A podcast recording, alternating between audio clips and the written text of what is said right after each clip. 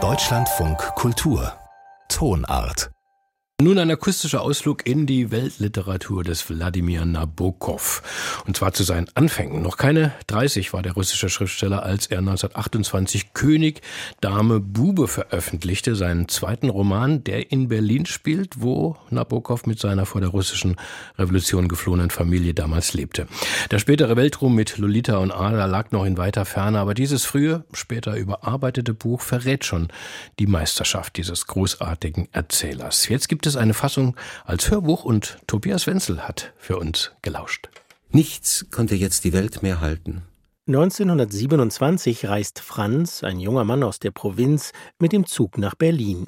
Dort tritt er eine Stelle bei Kurt Dreyer, seinem Onkel, einem reichen Herrenausstatter an.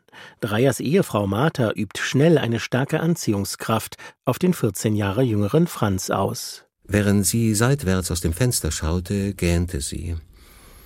Er erhaschte einen flüchtigen Blick auf die Wölbung ihrer angespannten Zunge im rötlichen Halbschatten ihres Mundes und das Blitzen ihrer Zähne, ehe ihre Hand zum Mund emporschoss, um ihrer Seele das Entweichen zu verwehren.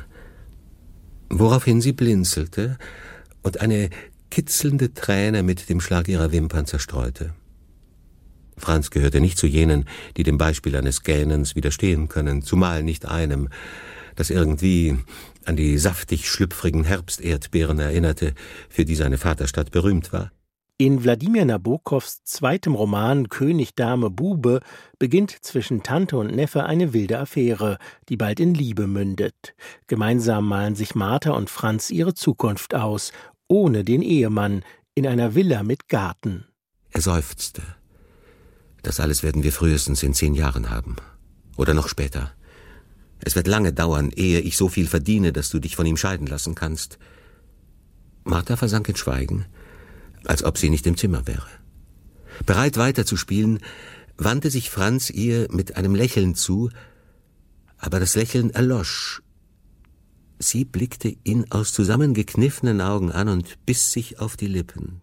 Die skrupellose Martha, die ihren Mann verachtet, sät in Franz Mordgedanken. Zehn Jahre sagte sie bitter. Du kleiner Narr. Willst du wirklich zehn Jahre warten? Pass auf. Die Leute machen gewöhnlich alle Arten von Plänen, sehr gute Pläne, versäumen dabei aber völlig eine Möglichkeit in Betracht zu ziehen, den Tod. Als ob nie jemand stürbe.